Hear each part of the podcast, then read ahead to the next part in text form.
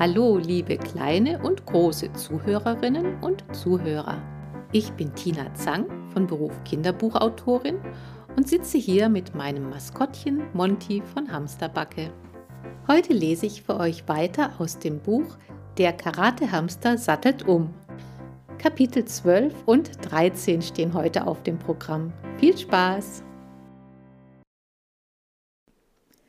Kapitel 12 Zuerst darf ich skippen, dann will ich tippen. Am nächsten Tag weckte mich die herrische Stimme von Sandra Putz. Jetzt aber raus aus den Federn. Willst du etwa den lieben langen Tag verschlafen? Ey, was sollte das denn? Federn? Ich lag doch nur auf einer einzelnen Feder und die war inzwischen so verknickt, dass sie kaum wiederzuerkennen war. Außerdem ist es für Hamster ganz normal, den lieben langen Tag zu verschlafen. Dafür sind sie dann die liebe lange Nacht wach. Worüber also regte Kiras Stiefmutter sich bloß auf? Dann hörte ich Kira verschlafen murmeln. Ist ja schon gut, ich steh gleich auf. Aha, ich war gar nicht gemeint gewesen. Schön, ich schlummerte wieder ein. Kira würde mich bestimmt wecken, wenn es etwas zu ermitteln gab. Und tatsächlich, etwas später hob sie mein Schlafhaus an. Ich weiß natürlich nicht, wie lange später, da man im Schlaf nicht merkt, wie viel Zeit vergeht. Hey Neo, bist du wach? fragte sie. Ich skype gerade mit Jan. Jan war da? Hatte ich etwa die ganze Woche verschlafen und Jan war schon zurück? Hoffentlich war Skippen etwas Sportliches, da konnte ich mitmachen. Ich war sofort hellwach und sprang die Rampe hinauf, denn von der obersten Ebene konnte Kira mich besser greifen. Sie trug mich zum Schreibtisch und setzte mich neben die Tastatur ihres Computers. Auf dem Bildschirm war Jan zu sehen, dann war er ja doch noch nicht da. Anscheinend hatte er nur ein Video geschickt. Hallo Neo, rief Jan und winkte. Hm, das konnte kein Video sein, denn er verhielt sich, als würde er mich sehen, genau in diesem Moment. Skypen ist cool, was? fragte Jan. Redest du mit mir oder mit Neo? fragte Kira. Mit Neo natürlich, Jan lachte. Wie laufen die Ermittlungen? Also, jetzt habe ich wieder dich gefragt, Kira, ergänzte er.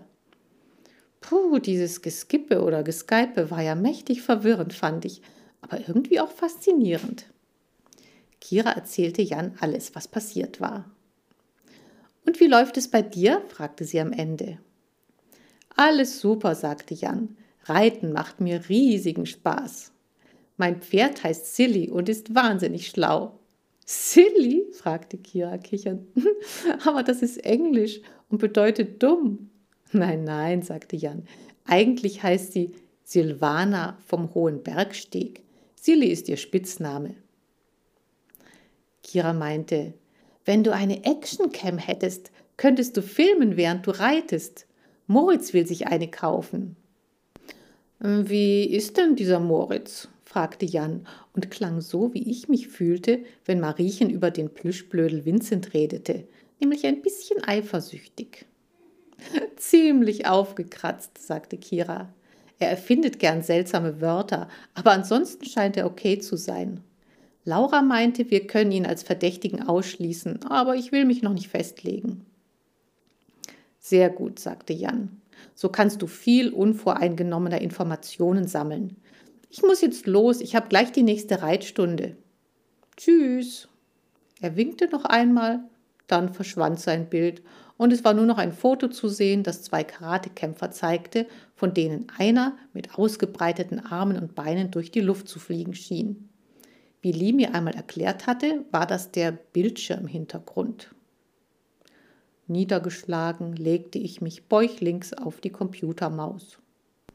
So wie Jan von Silvana vom hohen Bergdings geschwärmt hatte, fragte ich mich, ob er sich für seinen kleinen Hamster, Neo von der Aquariumseinstreu, überhaupt noch interessierte.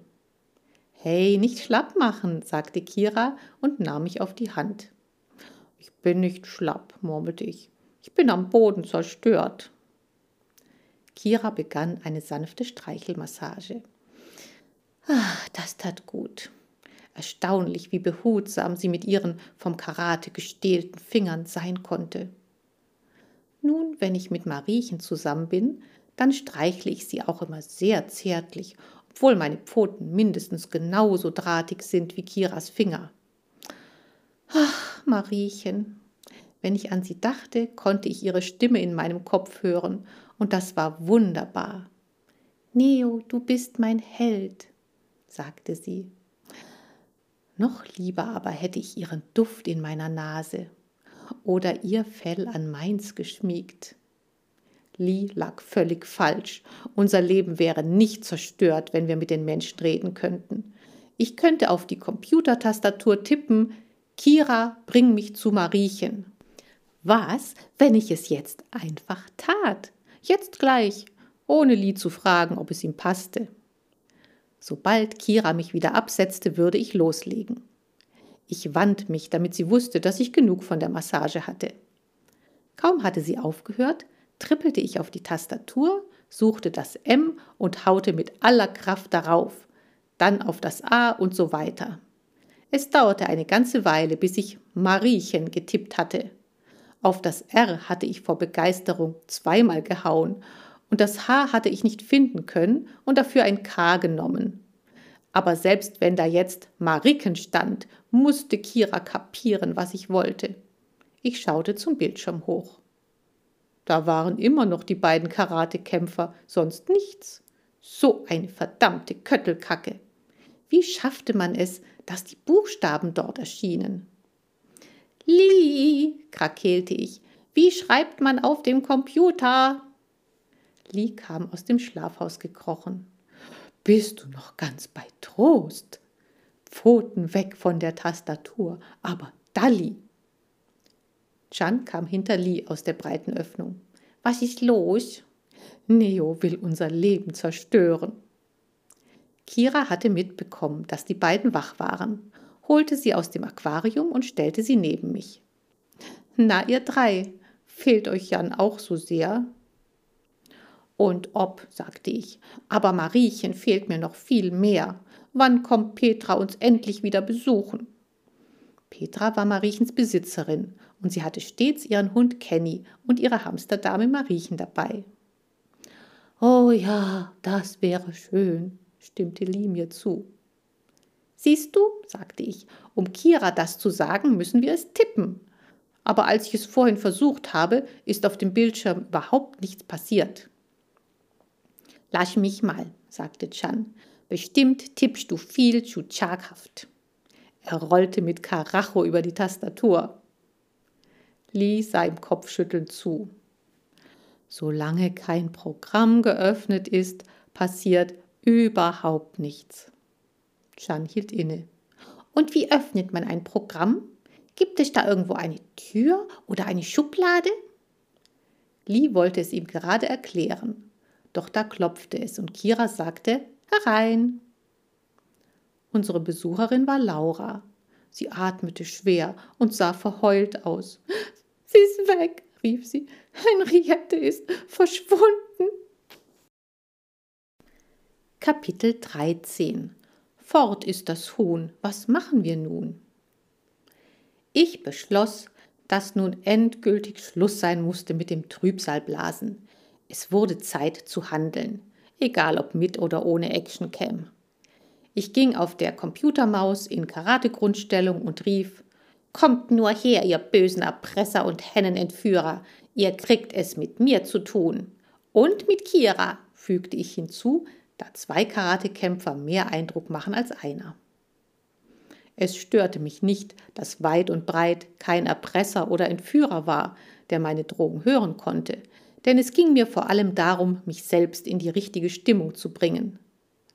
Henriette ist verschwunden? rief Lee. Damit hätte ich nicht gerechnet.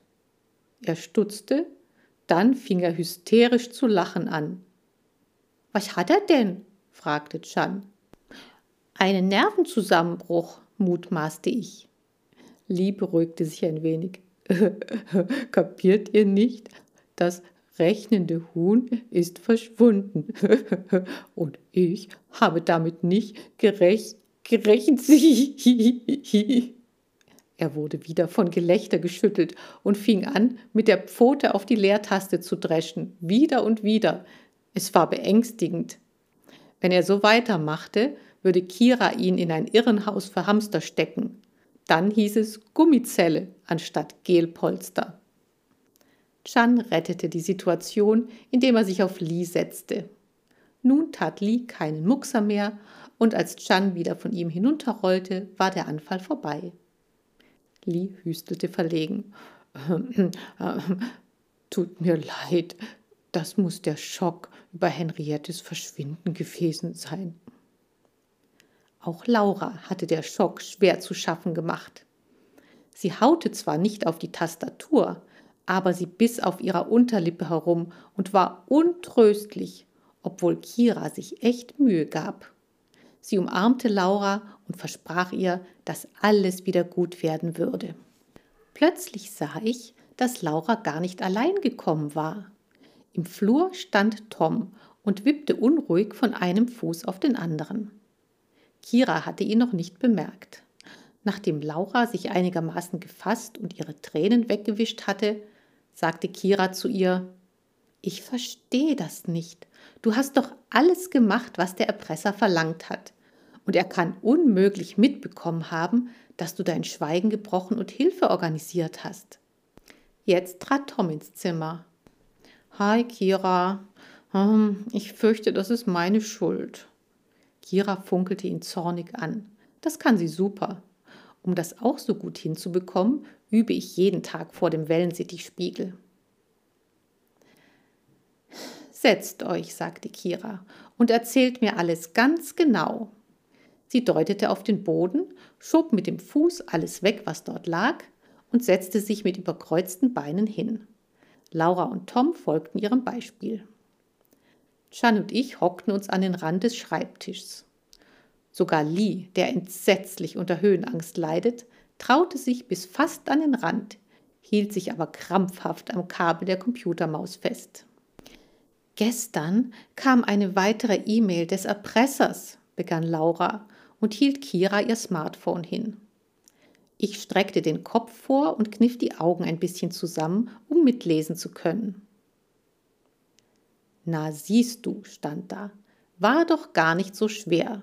Es tut niemandem weh, wenn du mir die Hausies schickst. Und wenn du das weiterhin machst, wird Henriette ein langes, erfülltes Leben haben.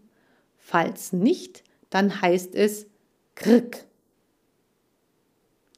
Ich hatte es laut vorgelesen, damit auch Chan und Lee die neueste Entwicklung in unserem Fall mitbekamen. Na und? wunderte sich Chan. Was ist an Krück so schlimm? Das ist das Geräusch, das ein Keks macht, wenn ich ihn zerbreche. Lee schluckte krampfhaft und war unter seinem Fell vermutlich so blass wie Laura. Aber Krück ist auch das Geräusch, das Henriettes Hals macht, wenn der Erpresser ihn umdreht. Tom hat die Mail gesehen, erzählte Laura weiter. Und er wollte natürlich wissen, was los ist. Also habe ich ihn eingeweiht und er ist fuchsteufelswild geworden. Allerdings, sagte Tom, Laura hätte sich niemals darauf einlassen sollen. Erpressung ist das allerletzte. Vandalismus ist auch nicht besser, sagte Kira. Tom verzog den Mund. Ja, schon klar. Die blaue Bande war eine Schnapsidee und es tut uns auch alles total leid, okay? Jedenfalls war ich so sauer, dass ich eine Antwort getippt habe. Ich habe geschrieben, du mieses, feiges Erpresserschwein, ich finde dich und mache dich fertig. Bitterböse Grüße von Lauras Freund, mit dem nicht zu spaßen ist. Ausgezeichnete Wortwahl, sagte ich, hätte von mir sein können. Ich dachte, Tom macht nur Witze, erläuterte Laura aber dann hat er auf Senden geklickt, der Idiot. Sie warf ihm einen finsteren Seitenblick zu. Tom machte ein schuldbewusstes Gesicht. Ich konnte doch nicht ahnen, dass er, dass er tatsächlich, dass er, ach, es tut mir so leid. Er oder sie, betonte Kira. Der Erpresser könnte auch eine Erpresserin sein. Und was war dann? Hat er oder sie auf die E-Mail geantwortet? Laura schüttelte den Kopf. Ich habe Henriette den Rest des Tages sicherheitshalber in meinem Zimmer gelassen. Und Tom habe ich hochkant rausgeschmissen, fügte sie grimmig hinzu. Tom tippte mit dem Zeigefinger nervös gegen seine Zahnspange. Heute früh habe ich Henriette dann in ihr Freigehege neben der Scheune gebracht, fuhr Laura fort. Ich wollte eigentlich die ganze Zeit bei ihr bleiben, doch dann gab's einen Notfall. Lee ließ das Mauskabel los und rückte eine Fellspitzenbreite näher an die Kante. Ein Notfall? Damit kenne ich mich aus. Ronaldo hatte einen Asthmaanfall, sagte Laura. Dann war meine Diagnose richtig, protzte ich. Lee schaute weg. Er mag es nicht, wenn jemand richtige Diagnosen stellt, denn das ist seine Spezialität. Hatte er das zum ersten Mal? fragte Kira. Heiko erschien in der Tür. Lebt er noch, der arme alte Ronaldo? Laura sagte, ja, er lebt noch, aber es war sehr knapp. Er hat häufiger diese Anfälle, beantwortete sie Kiras Frage. Dann muss man ihn im Nacken kraulen beruhigend auf ihn einreden und ihm notfalls ein Asthmaspray geben. Meine Eltern waren heute Vormittag nicht da, darum habe ich auf Ronaldo aufgepasst. Er lag vor dem Haus in meiner Sichtweite. Und plötzlich begann er sich zu verkrampfen und zu japsen. Ich bin schnell hingerannt, habe ihn beruhigt, gekrault, das ganze Programm, doch es wurde nicht besser. Also habe ich aus dem Haus sein Asthmaspray geholt und es ihm verabreicht. Doch das half auch nicht so recht. Ich war dermaßen gestresst, dass ich gar nicht mehr an Henriette gedacht und auch nicht zu ihr rübergeschaut habe. Ich habe zwar schon viele Tiere sterben sehen, das bringt ein Gnadenhof mit sich, aber ich werde mich nie dran gewöhnen. Ronaldo ist tot? rief Heiko entsetzt. Nein, sagte Laura, aber ich dachte, er würde sterben. Nach einer gefühlten Ewigkeit hat er sich beruhigt und wieder Luft bekommen. Ich habe ihn noch gestreichelt, bis er sich ganz entspannt hat und eingeschlafen ist. Dann bin ich zu Henriette zurück. Puh, sagte Heiko und trottete in sein Zimmer. Kira stand auf und schloss ihre Zimmertür. Und dann? Laura fasste sich an die Kehle. Sie war fort. Ich habe in ihrem Unterschlupf nachgesehen und in der Scheune. Dann habe ich Tom angerufen, damit er mir beim Suchen hilft. Nichts, auf dem ganzen Hof keine Spur. Als meine Eltern wiedergekommen sind, haben Tom und ich uns auf den Weg zu dir gemacht.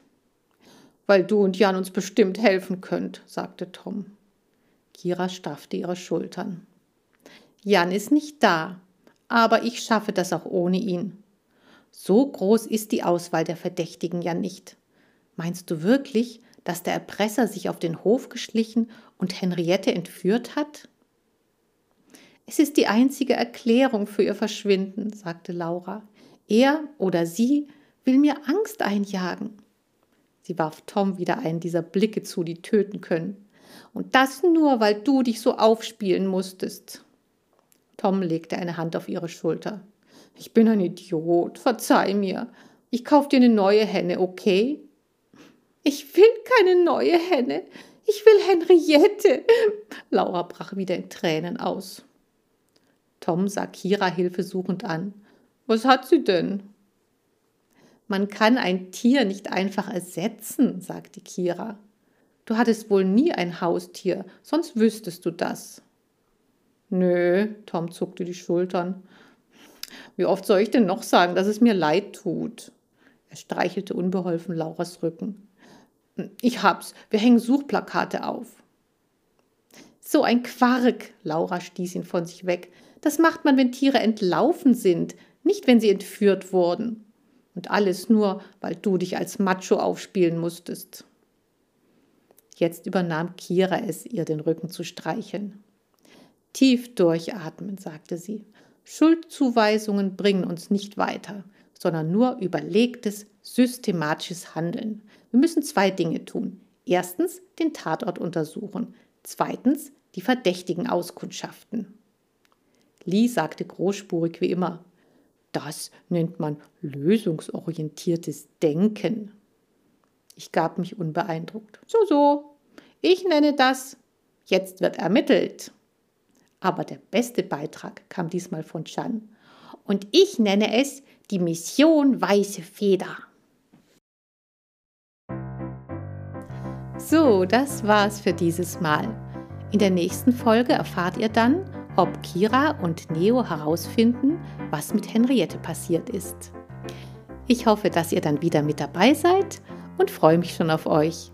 Bis dann, eure Tina und euer Monty.